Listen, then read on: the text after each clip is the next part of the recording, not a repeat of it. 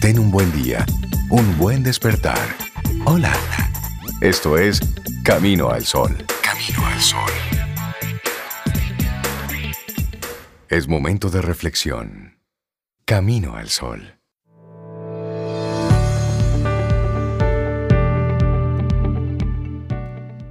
Esta mañana ha estado llena de frases maravillosas. Esta viene de parte de Charles Dickens y dice, no está en mi naturaleza ocultar nada.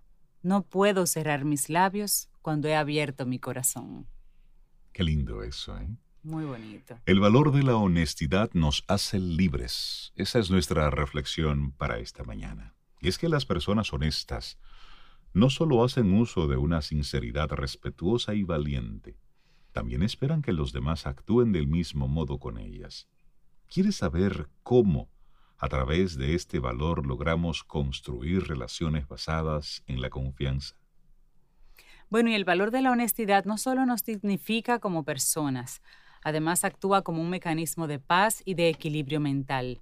La capacidad de ser coherentes, de hacer llegar a, a otros nuestra verdad, también nuestras necesidades y nuestros puntos de vista facilita la convivencia. Esta dimensión actúa como esa semilla a través de la cual crece la flor más hermosa en todas las relaciones, la confianza.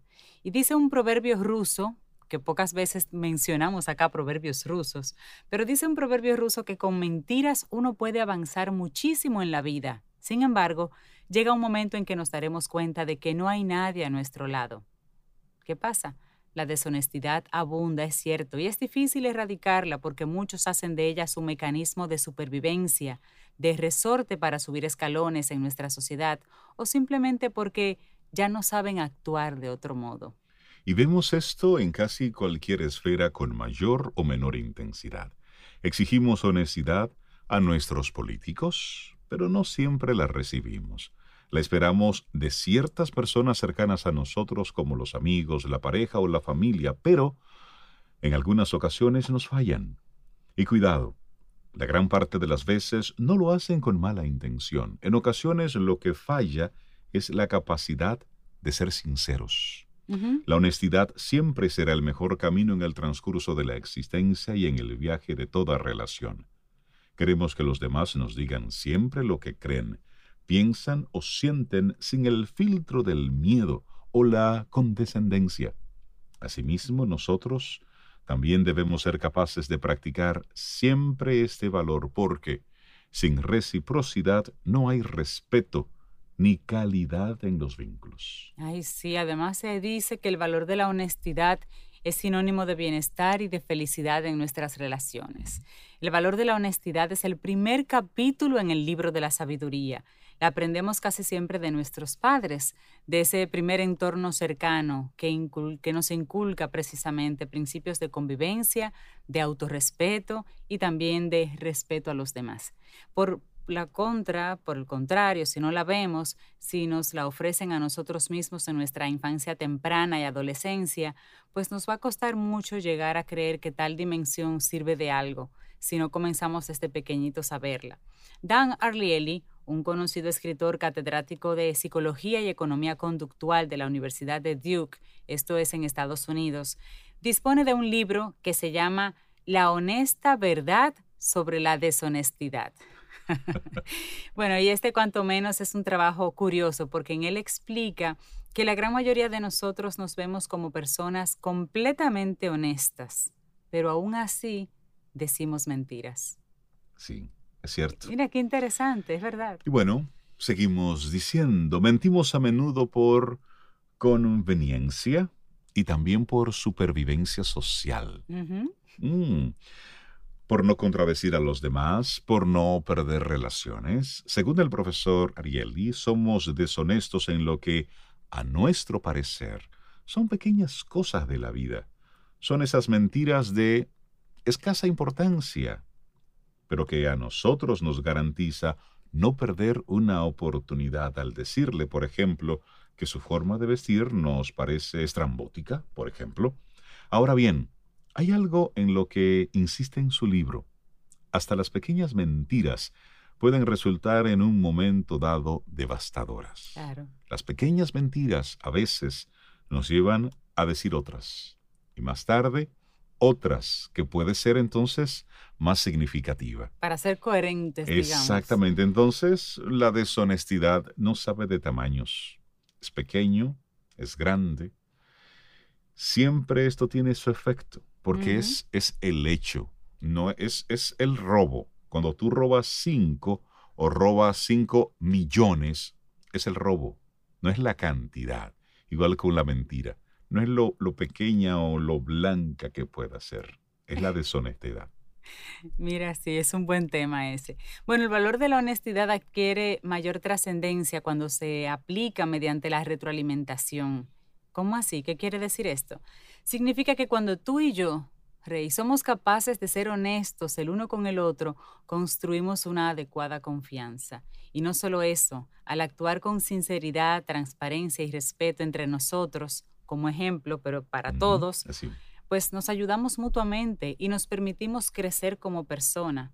Porque tú vas a decirme algo en algún momento que no me va a gustar, pero si es la verdad, si es honesto también de corazón, es algo que me va a ayudar a crecer. Por el contrario, por ejemplo, si hay alguien que no tolera los comentarios honestos, habrá un problema. a veces decirle a un familiar, mira, eh, no necesito o no puedo verte hoy porque necesito unos minutos para mí. Me siento que desgastado, necesito un tiempito para mí. Puede suponer poco más de un enfado o malinterpretar algo que no es de parte de otra persona. En ocasiones, el valor de la honestidad crea discrepancias. Ser honesto requiere que seas valiente, porque realmente te trae problemas a veces, sobre todo para quien no, no tolera que se le contradiga o simplemente no le gusta necesariamente que le digan la verdad, cuando esa verdad, como estamos hablando hoy, duele, golpea, hiere, y no, no lo tolera. Claro. Y la honestidad como un ejercicio de salud mental. El valor de la honestidad nos hace libres lo consigue porque nos permite soltar lastre. ¿Cuál es ese? El de la falsedad, el de la necesidad de quedar bien aunque nos estén boicoteando. Pocos ejercicios de bienestar psicológico son tan útiles como ser claros en nuestras emociones y en nuestros sentimientos, siempre, por supuesto, desde el respeto. Decir lo que pensamos y necesitamos crea límites de protección y también esto construye puentes por los que discurre la confianza.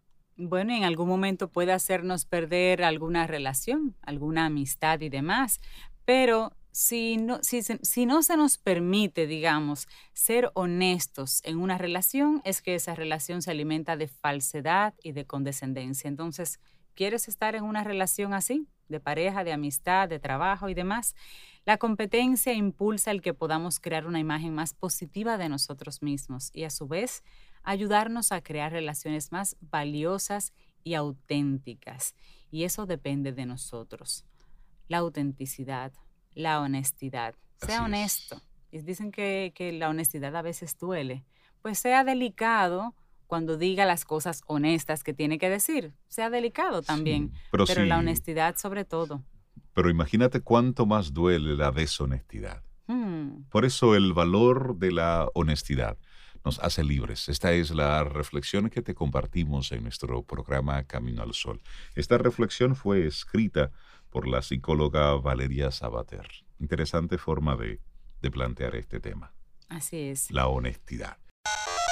Escríbenos 849-785-1110. Es nuestro número de WhatsApp. Camino al camino, al camino al sol. Vida. Música. Noticia. Entretenimiento. Camino al sol.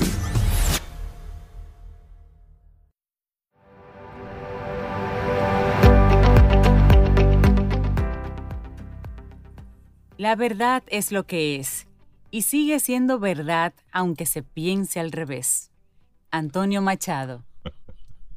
Te guste o no, eso es, la verdad. El que te guste o no, y eso son. Esa es otra cosa, sí, pero la verdad es la verdad y punto. Mira, y qué bueno poder seguir conectando con todos nuestros amigos Camino a los Sol oyentes a través de las diferentes vías y también qué bueno es recibir de nuevo en nuestro programa a Jessica Valdés. Buenos días, Jessica. ¿Cómo estás? Bienvenida de nuevo a Camino al Sol. Buenos días, gracias a ustedes por la invitación en esta mañana.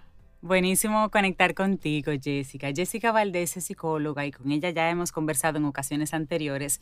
Y hoy el tema que nos trae, bien interesante, la importancia de cambiar. La pregunta, ¿para qué cambiar? Esa es la pregunta que hay que hacerse, ¿verdad, Jessica?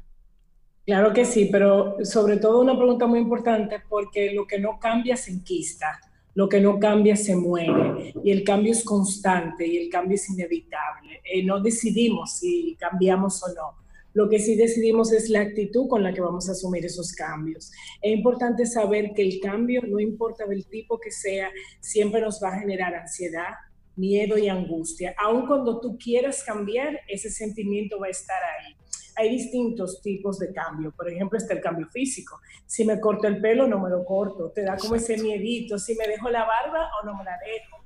Ahí te hablan, Rey. Eso es cierto, tú estás como, me veré bien, qué dirán. O sea, hay ese, ese miedito, esa ansiedad interna en algo sencillo. Hay otros tipos de cambios más fuertes. Un cambio de ciudad, un cambio de país, un cambio de pareja, un divorcio, por ejemplo, eh, una relación, un cambio de trabajo son cambios constantes que vamos teniendo en la vida. Un cambio cuando tú eres padre de un niño y pasa un cambio de una adolescencia que tú mismo no sabes si vas a poder con eso o no. Entonces, constantemente la vida nos está cambiando, pero eso no quiere decir que siempre estemos preparados para el cambio. Yo en este día quiero invitar a todo el que nos escucha a empezar a ver el cambio como una oportunidad como una oportunidad de aprendizaje. Yo no sé si ustedes se han dado cuenta culturalmente, el cambio como un palo ahí viene otro palo, ahora tengo que volver a cambiar, y esto que me ha tocado, y también que estaba yo, porque el cambio siempre da mejoría. Sí, lo vemos, vemos el cambio como un látigo. Cuando ese cambio es impulsado por elementos externos. Cuando soy yo quien lo estoy provocando, pues mentalmente yo estoy en ello. Pero cuando suceden cosas como la que estamos viviendo en este, en este año, bueno, pues me están sacando de balance. Y de hecho, importante también que veamos de dónde viene la palabra cambio. Cuando tú hablas de cambio, tú hablas de ruptura, tú hablas de transformación, tú hablas de dejar de ser tú para ser otro, pero no cambia tu esencia, te están llamando a ser mejor persona. Es decir, esta situación de vida que estamos viviendo ahora nos ha cambiado, pero dependiendo de la actitud que cada quien asumió, este cambio ha sido positivo y ha sido para bien. Hay padres, por ejemplo, familias que no estaban en su casa, que no podían almorzar con sus hijos, que no podían llegar en la noche y hoy día han visto una oportunidad en ese cambio también. Hay un cambio, una mayor comunicación en familia, hay un cambio de sentir y descubrir por ejemplo, cuando esto comenzó, mucha gente creía que se iba a morir. Yo no voy a aguantar este encierro, yo no voy a poder trabajar desde aquí. Y en ese cambio han descubierto tantos talentos, tantas fortalezas que no sabían que tenían, que si te hubiesen dicho, ¿qué tú hubieses hecho si te dicen que te quedan 90 días trancado? Yo mato a una mm. gente. sí, sí, las respuestas han sido muy variadas, muy locas. Sí, sí. Y sin embargo se ha logrado. El cambio es abrir los ojos. Eh, Reinaldo hablaba del cambio cuando tú eliges que tú quieres hacer un cambio y otro cambio cuando te viene. Cuando el ser humano decide cambiar es porque ya tu entorno te está diciendo que algo no va bien y tú decides tomar conciencia, responsabilizarte, porque algo muy importante, el cambio viene conectado a responsabilidad. Si yo me responsabilizo de lo que estoy viviendo y lo que me está tocando, yo voy a fluir con el cambio. Cuando yo no asumo esa responsabilidad, me hago la víctima y empiezo a culpar. Porque me pasa a mí, a todo el mundo le va bien, el único que tiene que vivir tantas situaciones soy yo. El cambio tiene que ver mucho de empoderarme con mi vida y asumir que yo quiero cosas nuevas, cosas diferentes, o que esta realidad que me tocó, yo la quiero convertir en una positiva. Entonces es importante mirar hacia adentro, importantísimo cuando hay que cambiar y nos resistimos, el cuerpo empieza a hablar. Cuando el cuerpo se enferma, el cuerpo te está diciendo hasta que hay que parar. Cuando te dan esa gripe, que tú caes en cama, que la gente tiene días diciendo ya, cógelo suave, yo no puedo descansar, yo no puedo y viene y te da una fiebre que cae en cama. El cuerpo habla, el cuerpo habla también cuando se enferma porque hay algo que no está gestionando bien y tú te estás resistiendo ese cambio. Entonces hay que estar abierto a ver qué la vida me tiene y la gente no se puede quedar en lo mismo porque si me quedo en lo mismo me estanco como persona. Jessica, pero ¿hay alguna fórmula que se le pueda decir a la gente de de cómo manejar precisamente estos cambios, esta ansiedad que generan los cambios para abrirse a ellos de manera más, eh, digamos, positivamente, vamos a predisponernos positivamente al cambio, pero ¿qué me digo? ¿Cómo lo miro? ¿Qué filtro utilizo para ayudarme en ese proceso? Lo primero es aceptar que el cambio le duele a todo el mundo, no solo te está doliendo a ti. El cambio nos duele a todo, el cambio nos afecta a todo. Yo siempre digo que cuando decidimos cambiar, cambiar duele, pero es que lo que cuesta duele. Entonces, cuando tú estás en un proceso que a ti te está doliendo, yo siempre digo, yo no conozco a nadie que haya crecido en una fiesta. Yo no conozco a nadie que haya crecido en una playa. El crecimiento viene conectado de dolor, el crecimiento viene de esa transformación, como la mariposa que pasa por etapas. El tema es que el ser humano quiere todo rápido, el ser humano no quiere una transición y la vida es un proceso. Y el cambio, importantísimo eso, cuando tú quieres una gran cosa, empieza por pequeñitos cambios. Entonces hay que empezar a valorar esos pequeños cambios. Es, por ejemplo, hasta cuando tú quieres una casa, te quieres cambiar de casa pero van dando pequeños cambios, el trabajo, que hoy ahorraste 100 pesos, que te costaba ahorrar, tú vas celebrando las pequeñas cosas. El cambio también es importante saber que cada vez que tú haces un cambio, tú vas a renunciar a algo que tú no querías perder, porque nunca todo es perfecto, o sea, tú estás en un trabajo, voy a un cambio laboral, tú quieres un cambio de trabajo porque tú lo quieres, tienes tiempo pidiéndole, finalmente llegó el cambio, te van a pagar más, es la posición que tú quieras ay, pero pierdo a mis compañeros, ay, pero me quedaba cerca. Claro que sí, hay un duelo porque en todo hay algo bonito que tú estás dejando, por eso estabas ahí, pero por algo te quieres promover, porque quieres... Claro. Estamos hablando con Jessica Valdés, la importancia de cambiar. ¿Para qué cambiar? Escuchándote, Jessica, recuerdo a una, a una amiga muy querida, donde ella me decía, un poco en, en broma, un poco en serio, pero es que yo he luchado tanto por mi zona de confort. Le he puesto una mesita, un buen sofá, una lamparita, he aclimatado bien ese espacio y me dicen que eso por lo que yo he luchado, ahora yo tengo que, dejarlo, que tengo que moverme, que, que tengo que, cambiar. cambiar, soltar la zona de confort que tanto esfuerzo me ha costado. Entonces, ¿para qué cambiar?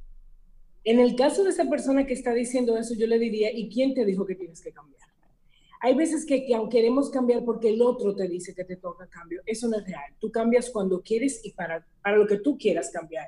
Porque hay veces que para ti me toca cambiar, pero cada ser humano se conoce, cada quien tiene su ritmo, cada quien tiene su forma.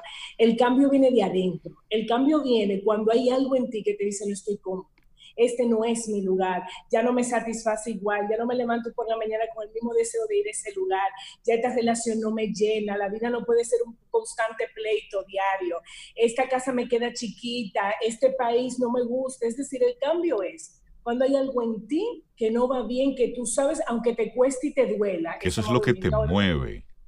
Exacto, y que tú sientes que necesitas, volver y repito, aunque te duela, pero cuando yo vengo y te digo, Cintia, tú deberías tener que ver rubio, porque eso es lo que está de moda y eso es lo que te va a venir bien, y Cintia va y dice, ay, me están diciendo, y eso es muy común, señores, de verdad, me están diciendo que me cambie el pelo porque me vería más joven, y Cintia, pero yo no quiero, yo me siento bien, no te cambies. Es decir, no podemos vivir la vida queriendo complacer a otro, esto es tuyo, y es muy importante en eso que Cintia me preguntaba hace un rato, ¿qué pautas dar? Que el cambio es personal que cada quien tiene su ritmo. Hay veces que tomamos decisiones de cambio igual al mismo tiempo, dos personas que toman la misma decisión y una va más rápido que otra. Vamos a respetarnos, vamos a respetar lo que sentimos, vamos a respetar nuestros tiempos, vamos a hacer lo que nos nace. Vuelvo y repito, asume responsabilidad de tu vida. Si tú no quieres hacer algo ahora, no lo hagas porque entonces va a ser un sufrimiento creyendo que la decisión es mala. No, no, la decisión es mala y que tú no querías. Entonces, el cambio, hay que estar preparado para el cambio. Uno se va preparando en esa intuición, en ese sentimiento interno. Nadie te tiene que decir cuando tienes que cambiar, eso se siente. Aunque tú le hagas resistencia al cambio. Hay gente que a veces llora, que se frustra, que no puedo dormir, que hay algo que me está quitando el sueño. ¿Qué es lo que hay que cambiar? ¿Hacia dónde te tienes que mover? Y en ese, Pero hay un apego. Y, en ese hacia dónde cambiar, y creo que es, es bueno aquí mencionar, Jessica, cuando nadie entiende el por qué tú estás cambiando. Es decir, uh, el otro te ve bien, te ve en una buena posición, dicen, pero se está volviendo loco. Mira, es que no sabe lo que quiere. Él está en ese buen trabajo o tiene esa buena pareja y de repente quiere dejarlo todo. ¿Cómo gestionar cuando el otro no comprende el por qué Me estás gusta ese ejemplo porque si te das cuenta has puesto el otro extremo. El que sí quiere cambiar, pero igualmente la gente le dice, ¿para qué? Porque a medida que tú vas saliendo de esa zona de confort y tú vas logrando más cosas, tú quieres más. El crecimiento lo que te da es más hambre de seguir evolucionando como persona. Y cuando tú tienes algo y tú te das cuenta de tu capacidad, de tu fortaleza, de lo bien que se siente, tú vas a por más. Cuando una persona va logrando ciertas áreas de su vida, es como yo digo, tú estás limpiando la casa y de repente tú crees que terminaste, pero te encontraste con otra área y otro closet y quieres hacer otra invención. Pasa lo mismo con nosotros. Cuando tú evolucionas en un área, tú quieres seguir evolucionando hacia otra. Es duro lo que voy a decir, pero es real. Cuando la gente ve que tú estás creciendo y, ay, no, pero ¿para qué? Quizás en el fondo lo que tiene miedo es que en ese crecimiento tú me saques de tu vida. Cuando la gente que está a tu entorno también se está moviendo, no teme a tu movimiento. Cuando el que no se está moviendo y tú sí estás moviendo, eso le da terror. Porque también cuando yo veo que tú que estás a mi lado vas creciendo, creciendo y yo no, a veces el ser humano dice, ay, cuidado si a mí también me toca moverme, cuidado si soy yo el que estoy mal. Entonces el paso del otro te remueve a ti la conciencia. Entonces, volvemos a lo mismo. Cambia y muévete cuando tú lo sientas. Lo que tú no puedes es estar en el mismo lugar. Hay personas que te dicen, ¿está mal tener 15 años en el mismo sitio trabajando? Y yo le pregunto, pero si tú te lo estás preguntando, ya tú estás diciendo si está mal. No me lo preguntas a mí. Entiendo, o sea, es constantemente. Lo que pasa es que tú hablabas también de algo muy valioso, la zona de confort. La zona de confort es buena porque me da seguridad, no corro riesgo, pero ahí no se crece. Ahí no se consiguen sueños. Esa no es la fiesta que tú mencionabas o la playa que mencionabas. Exacto. Estoy muy bien, estoy muy seguro aquí. Entonces, desde lejos, añoro lo que tú logras, quisiera la vida que tú quieres, quiero el cuerpo que tú quieres, quiero el marido, quiero el trabajo, pero la diferencia es que yo salí a buscarlo, no. Entonces, muchas veces es más fácil envidiar lo que tiene el otro que salir a buscarlo. Porque salir a buscarlo implica moverme, salir a buscarlo implica encontrarme conmigo, exponerme. Cuando yo quiero cambio también, yo, yo echo como para atrás. Es lo que yo siempre digo, que me recuerdo que fue mi primera vez en el programa de ustedes, hablando un poco de la evaluación del año.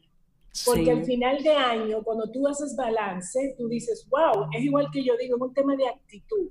2020 para mucha gente ha sido un año malísimo.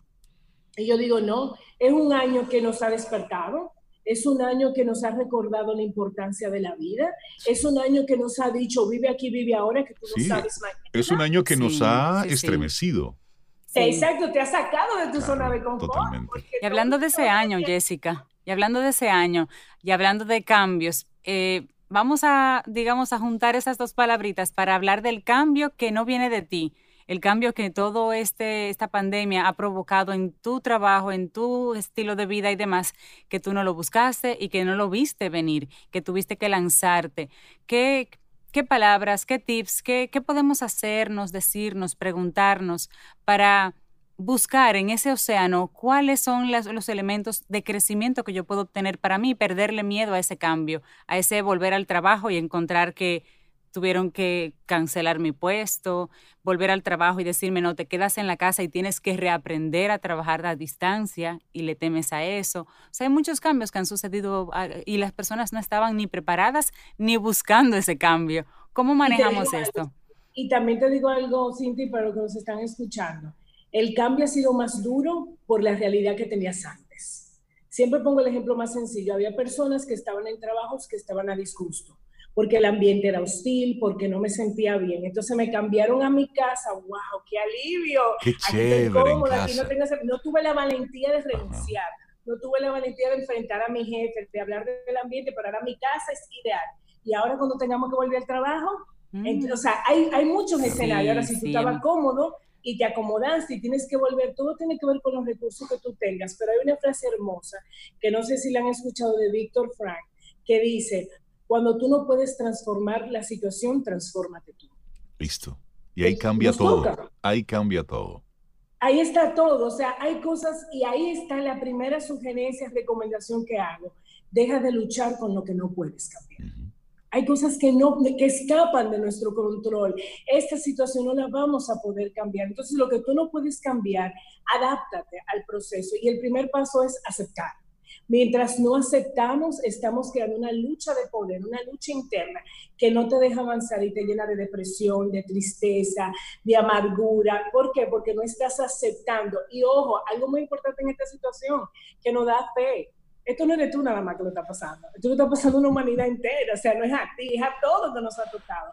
Por eso también es importante hablar con otro, tú cómo lo has vivido, a ti qué te ha servido. A veces, en estos temas de cambio, me da miedo que el otro sepa cómo me siento, para que el otro no me vea frágil, no me vea poquito, no crea que no pasa nada, o, eh, aunque la gente no lo entienda o no lo crea, hablar de tus emociones es esencial. Y otra cosita, las personas cuando van a consulta o me preguntan algo, yo siento a veces que quieren como una receta, un 1, 2, 3 para resolver el problema. y yo siempre le digo que a mí no me gustan las recetas. Yo le digo, ¿tú sabes por qué no me gustan las recetas? Porque en la receta, aunque sea un bizcocho, casualmente, casi siempre tú no tienes todos los ingredientes. Hay que salir a buscar. Cada vez que queremos enfrentar en la vida, hay que salir a buscar y la búsqueda personal es por dentro. Entonces a veces yo quiero cambiar, quiero cambiar, quiero una receta, es que te tienes que sentar contigo. Porque, y preguntarte cosas, ¿qué me duele en esta situación? ¿A qué le tengo miedo de salir allá afuera?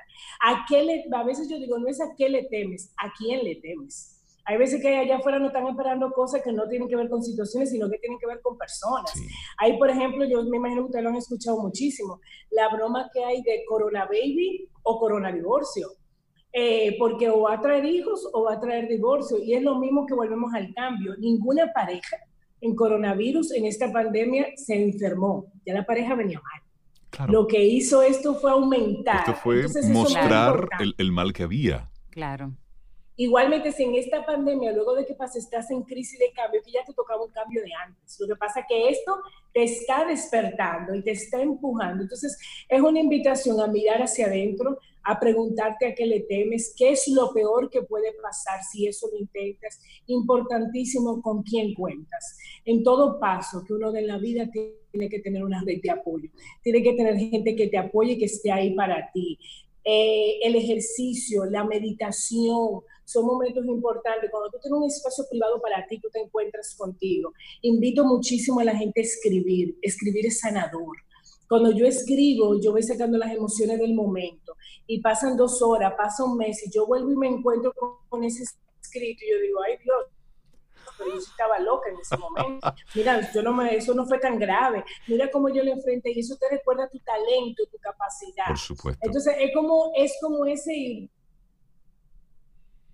Sí. Pero siempre, eso te preguntaba, es de sentarte, mirarte y hablarte y saber siempre que, y lo repito constantemente, el cambio solo trae mejoría. El cambio nunca trae nada malo. El cambio te hace crecer como persona y hace crecer a los tuyos. Jessica Valdés, muchísimas gracias por traer a la mesa la importancia de cambiar. Ese para qué cambiar. Ponlo, plantéalo. Por y ti o por el entorno, pero el cambio está. Y hay un cambio que, y el mundo es así, y lo vemos en nosotros cada día. Si hacemos ese ejercicio de observarnos, eh, observarnos detenidamente en el espejo cada día, vamos a ir notando cambios cada vez sutiles en nuestro rostro. Vamos cambiando, vamos cambiando constantemente, lo quieras o no cambia el entorno, cambias tú como persona, cambia la forma en cómo tú observas uno que otro tema. El cambio forma parte de la vida, forma parte de la naturaleza, forma parte de esta existencia. Jessica, la gente que quiera conectar contigo, ¿cómo se pone en contacto? Un cybercafé contigo para esos temas.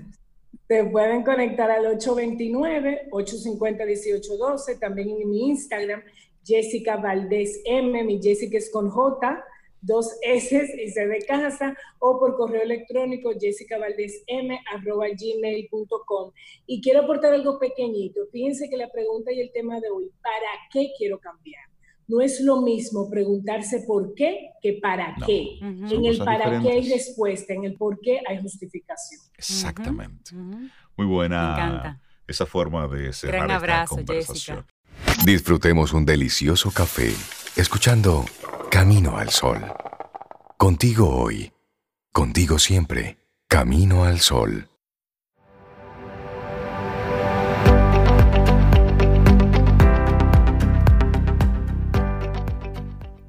Y ya lo decía Seneca, el lenguaje de la verdad debe ser sin duda alguna simple y sin artificios. Mm. Eso es así, simple, sin artificios. ¡Pum! Sin cuentos. La verdad, sin cuentos. Sin cuentos. La verdad verdadera. Sin medias verdades. Solamente te digo lo que me conviene. Sí. O lo que te conviene escuchar. Sí, sí, sí, O lo que yo y entiendo. un pedacito que no te digo. O lo que yo entiendo que tú puedes manejar. Eso es otra cosa. Y ese es otro de los elementos. Mira, y vamos a darle los buenos días, la bienvenida a Néstor Esteves, que nos acompaña como cada martes para, para hablar sobre comunicación. Néstor, buen día. ¿Cómo estás, amigo? Bienvenido.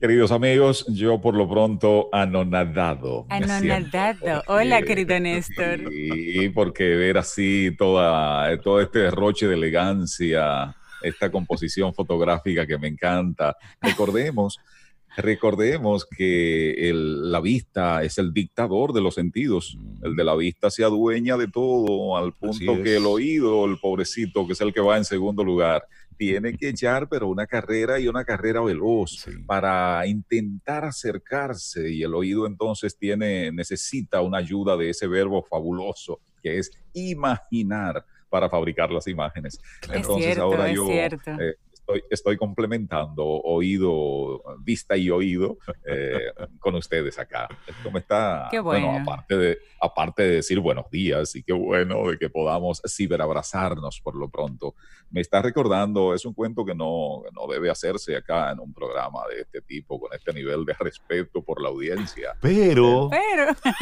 No, no debe, no debe hacerse. sin Sin artificios, embargo, dijo Seneca, vamos. No, sin embargo, uno puede, sí, uno puede por lo pronto citar una parte. Fue un intelectual eh, al que se le encontró en una actividad comprometedora, su esposa precisamente lo encontró, y ella le, fulano, pero yo estoy sorprendida. Y él le dijo, no, tú estás anonadada, el sorprendido he sido yo. Néstor, qué bueno Entonces, poder eh, conectar contigo y siempre nos traes propuestas de temas interesantes para compartir con nuestros amigos Camino al Sol oyentes. Mm, Siempre me gusta preguntar y la pregunta que hoy estoy haciendo me recuerda a ese referente permanente para nosotros en Camino al Sol, Don Rey. Sí. Me lo recuerda porque hoy la pregunta que traigo es, ¿será verdad que la letra con sangre entra? Ay, ay, ay. Mm, Ay, ay, cosa, ¿eh? ay. ¿Y por qué yo de ¿Qué- una vez pensé en una regla en la mano, Sí. aprendiéndose la regla tabla? que en mi caso fue una regla amarilla. De esas que usaban por un lado para cortar papel por un lado. Con esa Y me ya. enseñaron a mí la tabla del 4. Olvida, Rey. Hay cosas que hay que olvidar. Hay que olvidar, sí, ¿Qué, sí. qué cosa? Sí, hay etapas que hay que deben ser superadas necesariamente, ¿verdad? Porque, porque decimos que vamos avanzando. Sí, Entonces, sí, claro. ¿cómo, se, ¿cómo se puede determinar? ¿Cómo se puede comprobar? ¿Cómo se puede verificar el avance? Pues eso, dejando algunas etapas atrás. ¿Y cuál sería entonces tu respuesta a esa misma pregunta? Fuerte, ¿eh? ¿Qué manera de devolver? ¿Qué manera de devolver? Bueno, pues esta expresión de la letra con sangre entra eh, fue usada y fue usada por mucho tiempo y hacía alusión a dos ámbitos fundamentalmente. Eh, al ámbito educativo, en donde se asumía que el maestro, que la maestra debía ser así como inclemente y debía ser fuerte para que el aprendiente eh, pues pudiese aprender o en el caso de los padres, las madres, para la formación de sus hijos. Si no se era rígido, si no se era fuerte, si no se hacía sentir esa autoridad, pues se entendía que los muchachos eran malcriados. Exacto. Eh, malcriados por eso, porque no estaban como bien formados. ¿Qué ocurre? En la medida que vamos avanzando, que vamos evolucionando, pues se asume que, que ya la hemos superado, como decíamos, eh, ya hay otros métodos para educar, ya se trabaja un poco más con la persuasión, con el convencimiento, como ese modo de, de conducir. Sin embargo, ¿qué ocurre? A partir de muchas cosas que vemos sobre todo en este, en este periodo llamado, esa es una palabra que no hace mucho que yo la escuché por primera vez, desescalada. Yo no, no, no, había escuchado eso, confieso, no, no, no me era familiar. Entonces, en este proceso de desescalada se asume que el comportamiento es como la mejor varita para ir midiendo qué tanto hemos aprendido. Ya recordaremos en mi, en mi pasada intervención en el programa, pues caracterizábamos las crisis y hablábamos de tres etapas y decíamos que una primera era de miedo, que una segunda era para aprender y que una tercera era para que se evidenciara lo aprendido. Es decir, se notaba que estábamos creciendo. Sí. Entonces, ¿qué ocurre? Tomando en cuenta eso, solamente me queda decir, bueno. Lo cual es un discurso completito. ¿eh? ese bueno, ese es un discurso que tiene introducción, desarrollo, conclusión y lecciones incluidas. Claro, totalmente. Porque, qué sé yo, ah, ahora el fin de semana que acaba de pasar, eh, yo me desplacé por ah, a lo largo de la autopista 30 de mayo y de verdad yo no lo podía creer. La cantidad de personas congregadas a la orilla del mar. Y qué bueno que sí, que se esté a la orilla del mar porque eso hace bien. Ahora, que esas personas no guardaran el más mínimo respeto por, el, por las distancias y que estaban completamente descubiertas, me mm. hacía que yo me, pusiera en sintonía con el discurso del rey. Bueno, es decir, ¿cómo vamos? Eh, ¿Qué pasa? ¿Hemos aprendido? ¿Hace falta que esa letra entre con sangre eh, para aprender? ¿Qué nos está pasando? ¿Con qué nos estamos distrayendo? Sí, y, ahí es bueno hacer ese, esa acotación que las diferentes autoridades, los especialistas, están llamando la atención, diciendo, bueno, eh, en el fin de semana igual, José Joaquín Puello decía, que le, le apenaba mucho cómo nos estábamos comportando como colectivo, diciendo y haciendo alusión a que al parecer ya pensábamos, pensábamos que ya esto había pasado y que le habíamos perdido el miedo al, al coronavirus, cuando los números solamente están aumentando y de una forma dramática día con día. Y ojo, si bien es cierto que estamos en esa desescalada, Néstor, no es menos cierto que esa desescalada es para fines laborales.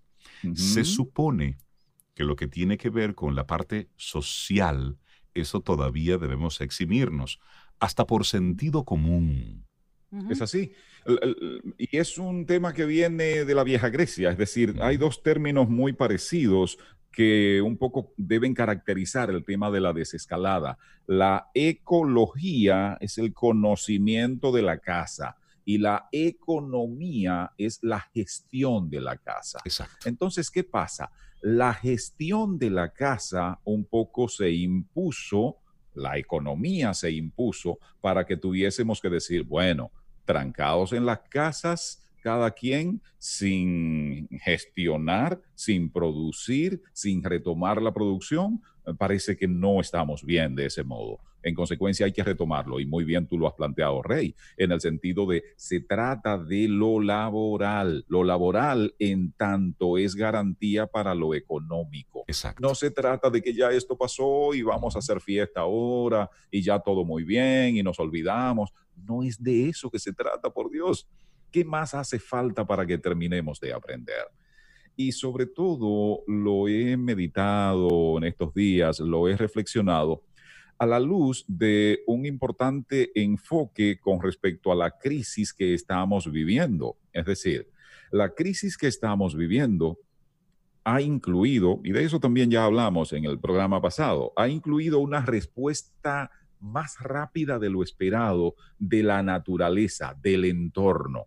Recordemos, como decíamos, con simplemente un par de semanas, los seres humanos guardados, ya se notaba un comportamiento diferente de la naturaleza. Un respiro de la naturaleza. Eh, en, las, en los árboles, en los ríos, en los animales, la naturaleza en sentido general. Entonces, a propósito de la naturaleza, junio es un mes que reúne varios días, varios días de esos que han sido escogidos, eh, bueno, pues para en una ocasión reasumir el compromiso, en una ocasión reforzar lo que hacemos en ese sentido, nunca porque en un solo día haya de reducirse todo accionar en un ámbito determinado. Qué sé yo, es como el Día de las Madres. Es decir, ajá, es ese día que tú le, la vas a querer, Solo le vas a llevar un regalo y le vas a celebrar.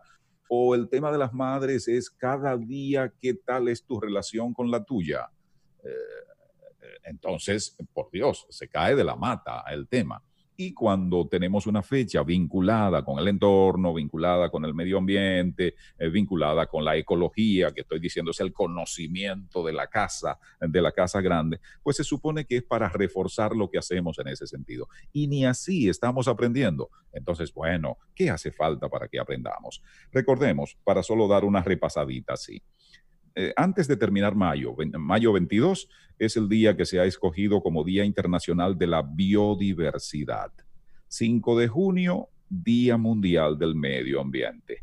El 8 de junio, Día Mundial de los Océanos. Exacto. Y bueno, precisamente 16 de junio, Día Mundial de las Tortugas Marinas y 17 de junio, como si fuera poco, Día Mundial de la Lucha contra la, la Desertificación. Entonces, oigan, así, en pocos días, cinco fechas que se supone han de sensibilizarnos, han de motivarnos para entender. Y de lo contrario, yo me pregunto, a usted, que está compartiendo, tú que estás compartiendo con nosotros, cuando escuchas hablar del ambiente, ¿en qué tú piensas?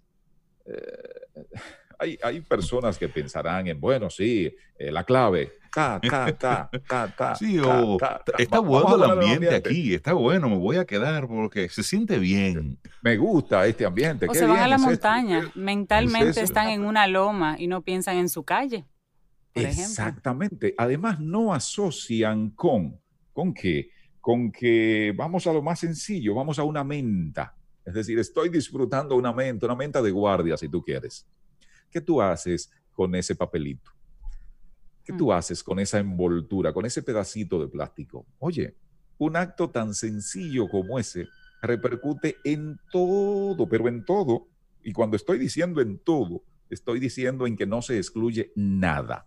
Entonces, un acto tan sencillo como ese, pues repercute en tu casa, repercute en tu casa grande, repercute en el eco, repercute en el ambiente. Pero bueno, vamos a, a los seres animados, es decir, una hormiga, para irnos quizás a lo más pequeño, así que podemos percibir a simple vista, una hormiga tiene un rol, y tiene un rol en la biodiversidad.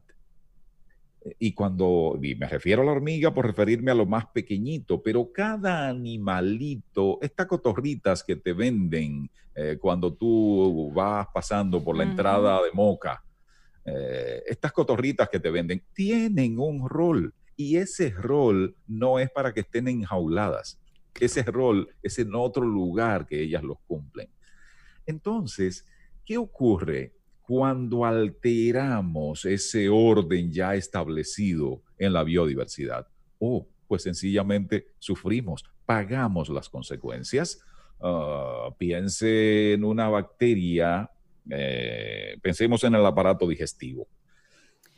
En cada zona, en cada área del aparato digestivo hay bacterias. A mí me encantó, reciente leía algo que decía, las mismas bacterias que te ayudan a hacer la digestión de cualquier cosa que ingieras, esas mismas son las que se encargan de devorarte minutos después de que tú mueres. Es decir, fíjense cómo está diseñado todo este sistema para cumplir función, eh, para cumplir funciones dependiendo del momento en el que se está pero también dependiendo del lugar en donde cada quien tiene su trabajo. Es decir, la zona del colon, del colon en, el, en el intestino grueso, eh, hay una diversidad de microorganismos con funciones tan especiales, pero tan especiales, tan concretas, tan particulares, que se dice que es una de las zonas del cuerpo en donde hay una mayor población de microorganismos. Pero bueno, una bacteria que tiene como función trabajar ahí, tú te imaginas lo que ocurre si esa bacteria va a tu estómago o a tu esófago. Claro. Solo piensa un poquito en qué ocurriría. Entonces, conecta eso con tu comportamiento con el entorno. Cuando tú alteras el entorno, cuando tú mueves algo de en donde está para cumplir su función a otro lugar. En estos días hablaba, por ejemplo, con una, con una amiga muy querida y ella me decía que, que cuando alguien le regala flores, está muy engañado si cree que la está halagando, porque ella valora las flores en su entorno. A ella le encanta, a ella le encanta una flor en el árbol de esa flor. Ella se disfruta un framboyán, pero es así que se lo disfruta, es decir, por esta mezcla de los colores que tiene. No es para que tú le traigas. A eso yo le llamo regalar eh, flores, es regalar naturaleza muerta. Yo he tenido muchas discusiones por ello, porque es, es eso, naturaleza muerta. Y escuchándote, Néstor, Recuerdo ese proverbio chino que dice, el leve aleteo de las alas de una mariposa se puede sentir al otro lado del mundo. Definitivamente. Y es para nosotros reflexionar precisamente sobre ese impacto que tiene ese comportamiento individual y el impacto que tiene en lo colectivo. Yo estaba estoy tratando de recordar un documental sobre una isla en el Pacífico, Néstor, Kiribati, Kiribati, la isla Kiribati. En el, Océano Pacífico. Esta isla está siendo devorada por el mar. La gente se está mudando de la costa cada vez más al centro, pero es una isla estrecha y ya la gente está aglomerada en el centro. Las autoridades no saben qué hacer, es el cambio climático y hacen paredes, hacen muros, eh, ponen sacos y la gente sigue perdiendo sus casas. El gobierno, como una medida extrema, está comprando terreno en Fiji porque está viendo que su población de 120 mil personas va a tener que definitivamente abandonar esa isla y mudarse completamente a otra tierra. La gente está muy triste porque realmente es un país, era un país y resulta que ahora es una pequeña isla cada vez más pequeña y la gente está cada vez más, eh, asustada con lo que va a pasar, sobre todo el futuro de esa generación. Van a perderlo porque ya no van a estar. Y eso es como, y ellos hablan de que lo que trabajan es la pesca, Em, industrias que realmente no compiten ni dañan el medio ambiente y ellos hacían el llamado, oye, las, los grandes países que tenemos alrededor les quedan cerca, Nueva Zelanda, Australia y demás, hacían un llamado a que cuidaran el cómo manejaban su industria o la industria en general, porque ellos estaban sufriendo un cambio climático del cual no tomaban parte, porque realmente era una sociedad muy rudimentaria en muchos sentidos pero ellos sí estaban sufriendo el cambio, la transformación de las industrias que se dan en otros países. Y a veces el cambio no lo tenemos en casa, pero no significa que lo que hacemos, como tú bien dices, Néstor, no esté impactando a alguien, cerca o lejos. Y no, solo, no solo pasa con Kiribati, se ha planteado, según las proyecciones, que otras islas de esa parte serían las primeras en desaparecer de continuar el derrotero por el que va. Pero es un espejo, por así llamarle, en lo que, nosotros debemos alcanzar a vernos también, porque ¿qué es lo que pasa? Todo va ocurriendo, todo el deterioro va ocurriendo a una velocidad cada vez mayor. Por ejemplo, Naciones Unidas decidió en el 2010 eh, escogió ese año como Año Internacional de la Diversidad Biológica. Se dieron cuenta que no era suficiente con declarar ese año. Entonces decidieron a partir del 2011 comenzar una década de la biodiversidad. Y oh paradoja de la vida, fue necesario entonces para ir cerrando la década en este 2020 declararlo como eso, como el año de la biodiversidad justamente este 2020, cuando la biodiversidad intenta por todos los medios darnos una lección intenta demostrarnos que no estamos actuando correctamente. Intenta demostrarnos que necesitamos integrar cambios para prolongar la posibilidad de que acá, de que acá sigamos eh, viviendo y viviendo, digamos, decorosamente, dignamente, de que logremos bienestar. Porque ¿qué es lo que pasa? Es que si tú no cuidas en donde, ¿qué ocurre con tu casa si tú no la barres, por ejemplo, si tú no higienizas en tu casa? Es decir, lo primero es que te vas a enfermar. Es el punto número uno. Lo segundo es que la casa va a terminar después destartalada, destruida. Entonces, ni tú la podrás habitar y más nadie tampoco la podrás habitar. Tú, porque primero enfermándote, ya después te habrás muerto. Y el otro que pudiese vivir en ese lugar porque sencillamente no encontró dónde. Entonces, ¿qué es lo que ocurre?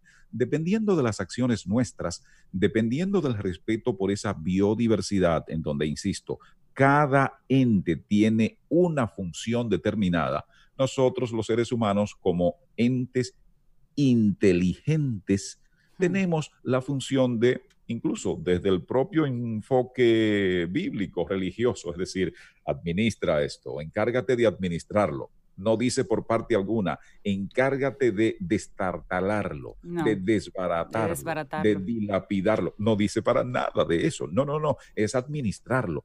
Administrarlo pensando en nosotros y en bienestar pero también pensando en quienes han de sucedernos. Un poco, y ya con esto voy concluyendo, eh, un poco es entender que eh, con las nuevas generaciones tenemos una deuda, una deuda porque ellos nos adelantaron un préstamo. Entonces, gracias a que las venideras generaciones nos adelantaron ese préstamo, podemos nosotros estar. Tenemos el propósito, tenemos la intención, y esto se responde no de dicho, sino de hecho, de saldar ese préstamo y también los intereses con las venideras generaciones?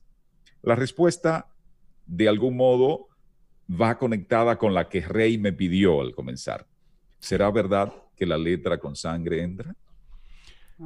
Para nosotros reflexionar, si usted en estos días simplemente ha, ha bajado la guardia y ya, ha soltado todo esto, reflexiona.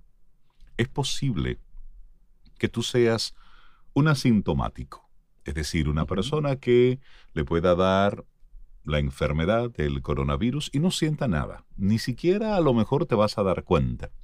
Pero de repente tú contagias a una persona que sí se va a dar cuenta y que sí le va a impactar.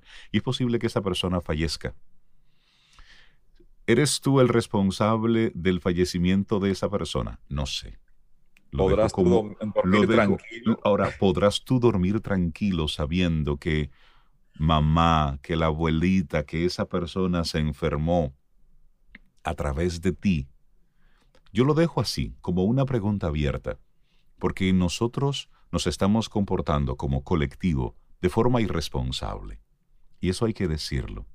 Esta desescalada que tiene un fin económico prudente y la consigna es seguro en casa, seguro en el trabajo. En este fin de semana largo, que no era un fin de semana largo, pero por lo visto mucha gente sí se fue de fin de semana largo. Bueno, pues muchos simplemente votaron el seguro. Y eso tiene un impacto y esa tiene una implicación. Una sola persona que fallezca a propósito de esa de ese bajar la guardia ya es más que suficiente para hacernos en sentir eh, culpables, no sé, pero sí por lo menos responsables. Con el aislamiento lo que se busca simplemente es que nosotros mismos nos convirtamos en una barrera. Que para que todo esto se pueda pasar todos debemos de una forma u otra tener la enfermedad, aprender a vivir con ella, sí, pero es un proceso que se va dando con un tiempo, con los años. Si nosotros dejamos que esto a la libre impacte a todo el mundo, será un colapso. Y ahí hay países que estamos viendo lo que está sucediendo. Es para nosotros hacer conciencia. Y esto es un acto de responsabilidad individual, porque al final cada quien que viva con su conciencia. Néstor Esteves, muchísimas gracias, mi querido. Una cosa, si alguien quiere buscar un poco más en esto, he escrito un artículo a propósito, fue publicado en varios medios, yo escribo cada semana para Acento, en Acento lo titulé ¿Qué más necesitamos para aprender? Ahí pueden buscar estas y otras informaciones de algunos aportes que estamos haciendo para eso, para intentar llamar la atención, para intentar que avancemos. Y recuerden que en arroba Néstor Esteves, en la mayor parte de las redes, es otro punto de encuentro para eso, para que compartamos y para que continuemos avanzando, preferiblemente camino al sol. Así es. Un gran abrazo, Néstor. Ciberabrazo hasta que se pueda dar en persona. Cuídate Para mucho. ustedes también. Gracias por tu tema. Te acompaña Reinaldo Infante. Contigo, Cintia Ortiz. Escuchas a Sobeida Ramírez. Camino al Sol. Ten un buen día, un buen despertar. Hola. Esto es Camino al Sol. Camino al Sol.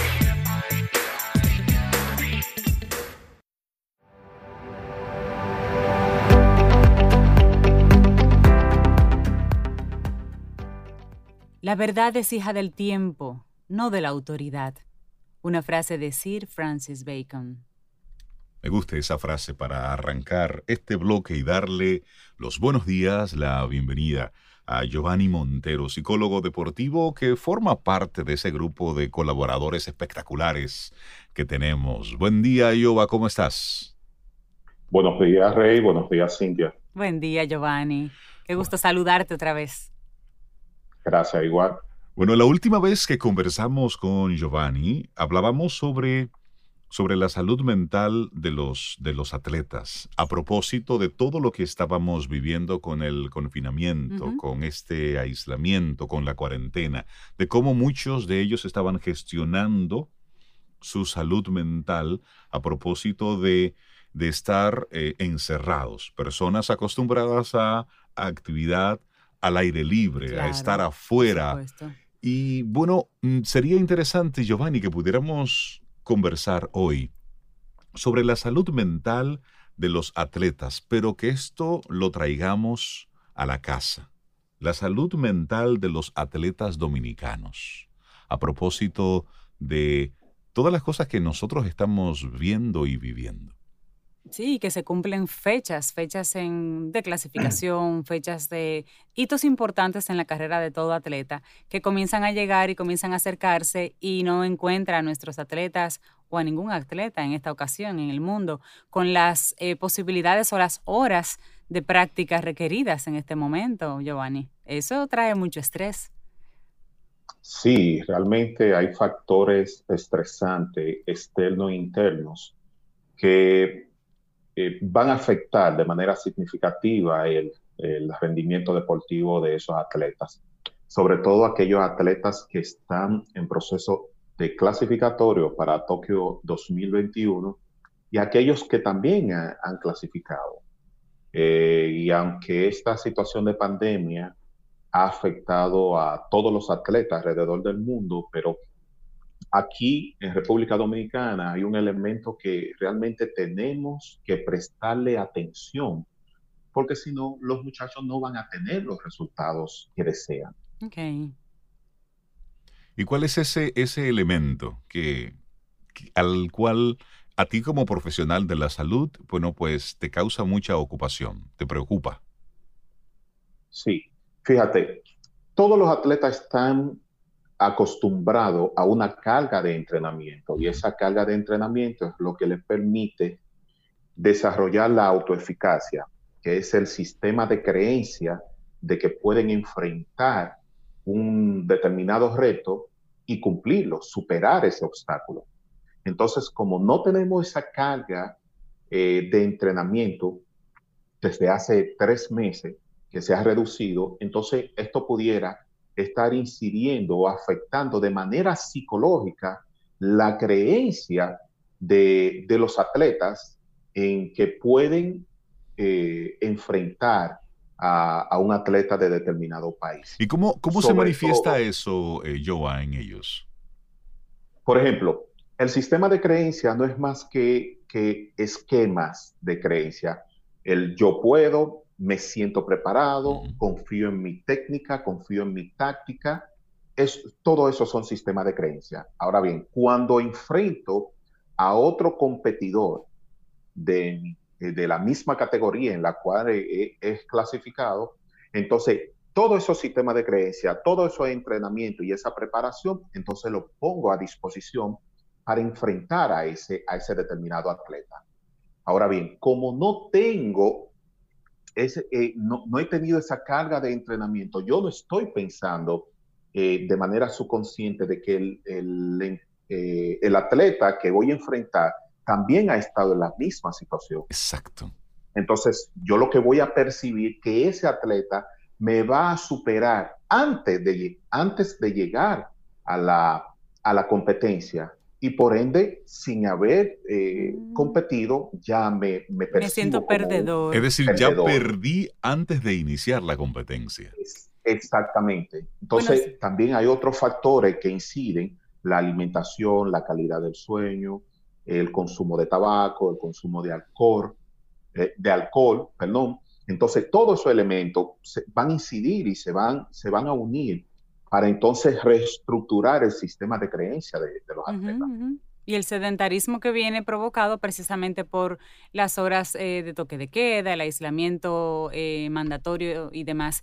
También, Giovanni, me imagino que esos atletas, eh, considerando que hay algunos países que ya están fuera de, digamos, de aislamiento, que ya están con, sus fases y sus desescalamiento funcionando, vuelven otra vez al terreno a practicar versus un, eh, atleta dominicano que vea, bueno, mira, ya los atletas en Nueva Zelanda salieron y ya están practicando. Entonces yo me siento en desventaja porque hay países que ya tienen a sus atletas en la calle practicando versus lo que todavía sucede aquí en el país. Es, exactamente, exactamente. Y sobre todo, sobre todo, eh, eh, la parte de que tradicionalmente los atletas en la República Dominicana no tienen una identidad atlética per se, que le permite una identidad atlética es eh, el nivel de compromiso con que mira el atleta su entrenamiento y su proceso, ¿verdad? Donde incluye alimentación, incluye el mismo descanso, ¿verdad? incluye un comportamiento proactivo hacia el deporte. Okay. Y aquí todos sabemos que deportistas somos cuando estamos en terreno, pero una vez salimos de terreno, entonces ya me comporto como una persona normal que no es así. Exactamente, que en otros ambientes esa es la diferencia. Cuando tú eres un atleta profesional, tú tienes un comportamiento de atleta profesional dentro y fuera de la cancha.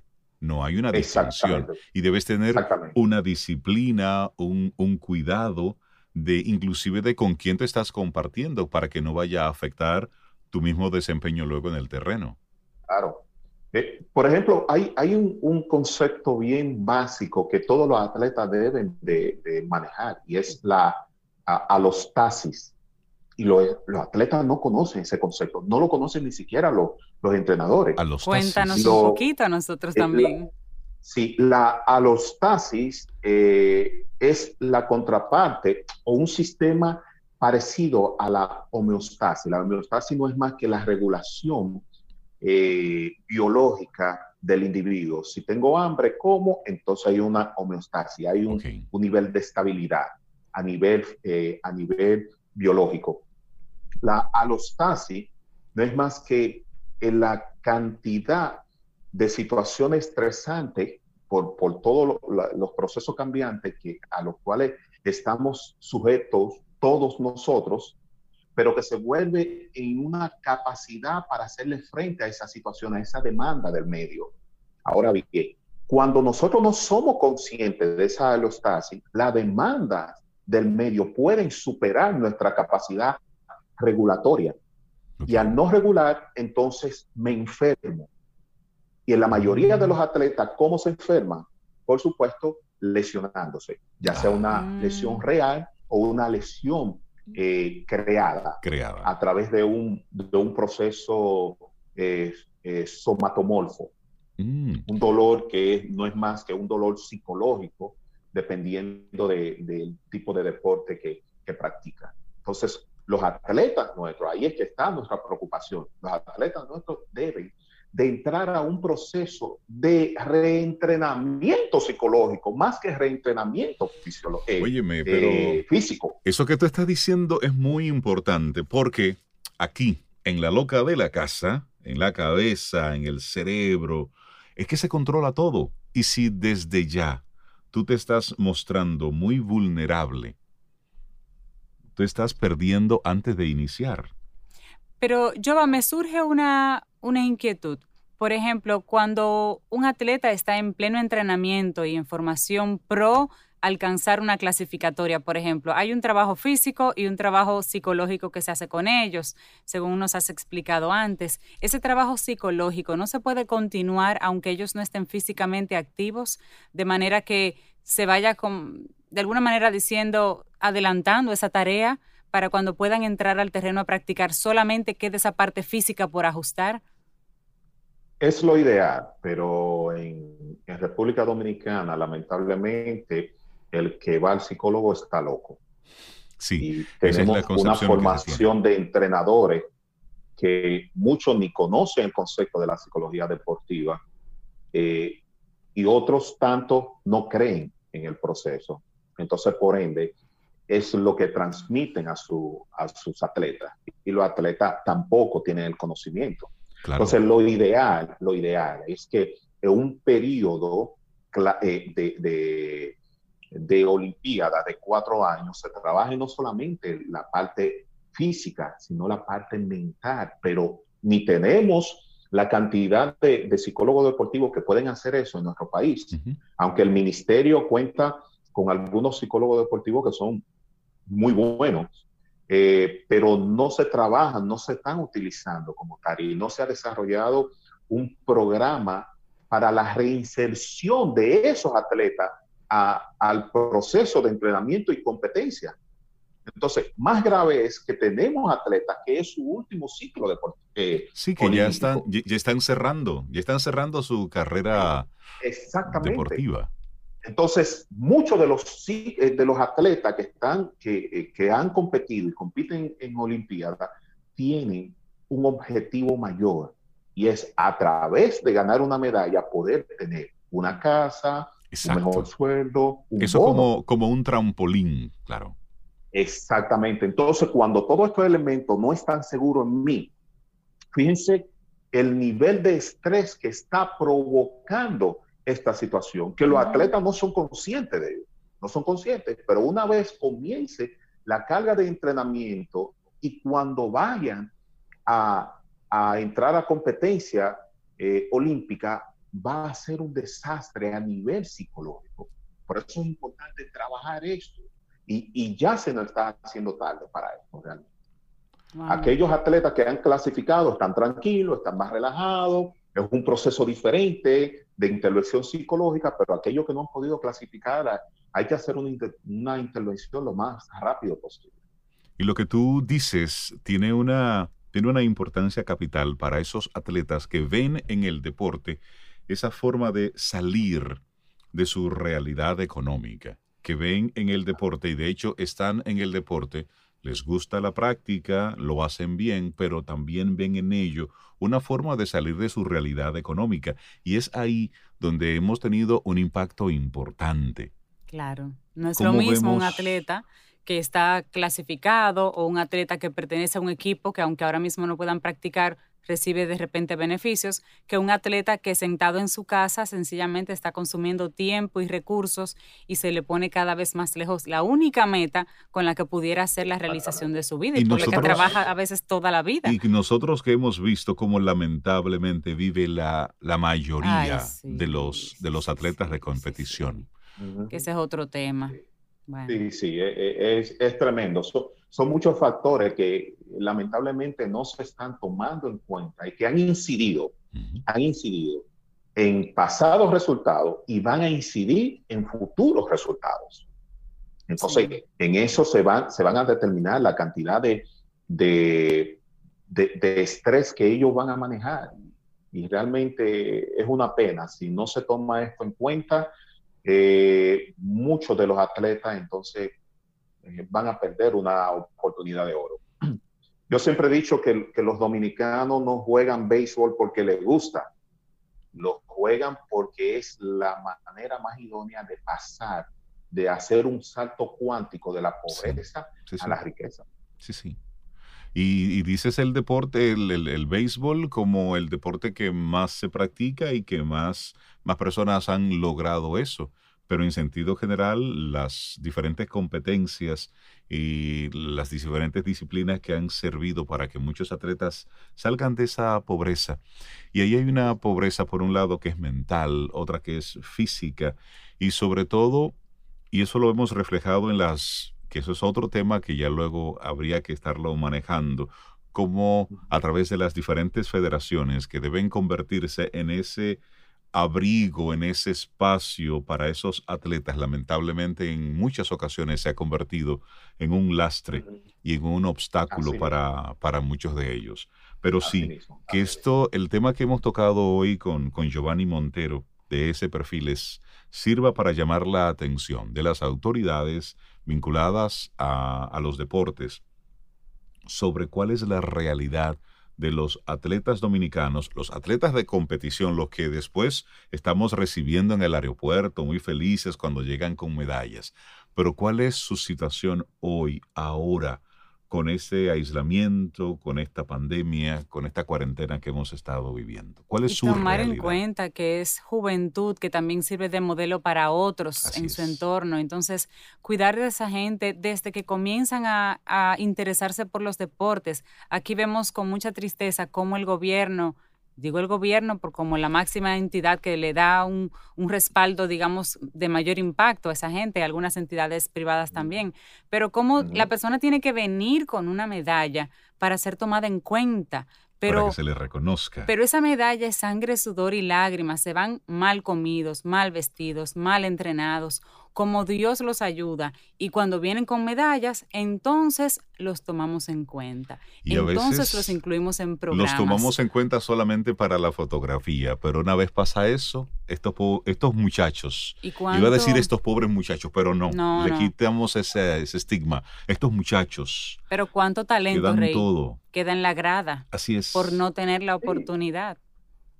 Exactamente. Y muchas veces por no por no entender un simple sistema.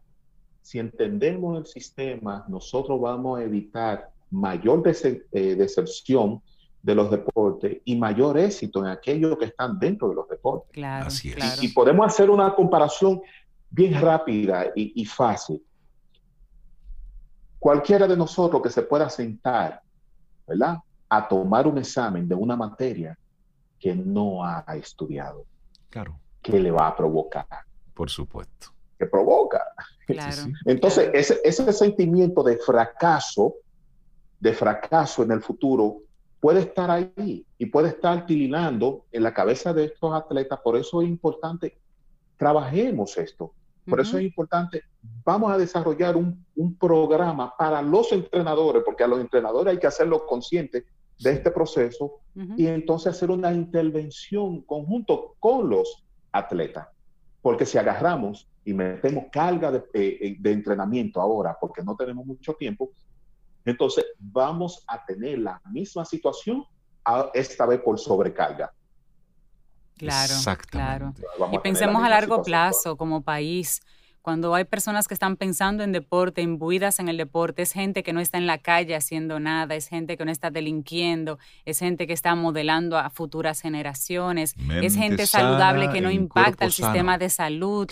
Son muchos los beneficios de tener a, un, a, una, a una nación, digamos, aupando el deporte, haciendo deporte o apoyándolo. Y mira, y eso es para nosotros, para nosotros también como país reflexionarlo Aquí tenemos disciplinas que tenemos atletas que se han destacado con el mínimo esfuerzo, con la mínima preparación, con el mínimo tiempo y hemos visto resultados. Imagínate si nosotros entonces a esa materia prima que ya sabemos que está ahí, entonces la apoyamos, la empoderamos, le damos ese acompañamiento continuo, constante, porque una medalla ese es el resultado de... Es el resultado. Años de trabajo, de años de esfuerzo. Pero solamente vemos ese único elemento y a partir de ahí es que queremos comenzar a reconocer, no, pero es lo que sucede antes de. Giovanni Montero, muchísimos, muchísimas gracias por compartirnos este tema, esta ocupación, la salud mental de los atletas dominicanos, a propósito de las competencias que están por venir, a propósito de este... De Tokio 2021 que está a la vuelta de la esquina. Que eso está ahí y todo lo demás, que no sea Olimpiadas, pero que son juegos importantes. Ya Tokio está a menos de un año ya prácticamente. Sí, sí, sí. sí. Así es. Giovanni, que tengas un excelente día de ES Perfiles. La gente que se quiera poner en contacto contigo, Giovanni. Se pueden comunicar con nosotros a, al Instagram, a través del Instagram a ES Perfiles, y a través del correo electrónico esperfiles.gmail y al teléfono 809-750-0716. Excelente. ES Perfiles. Que tengas un excelente día. Muchísimas gracias.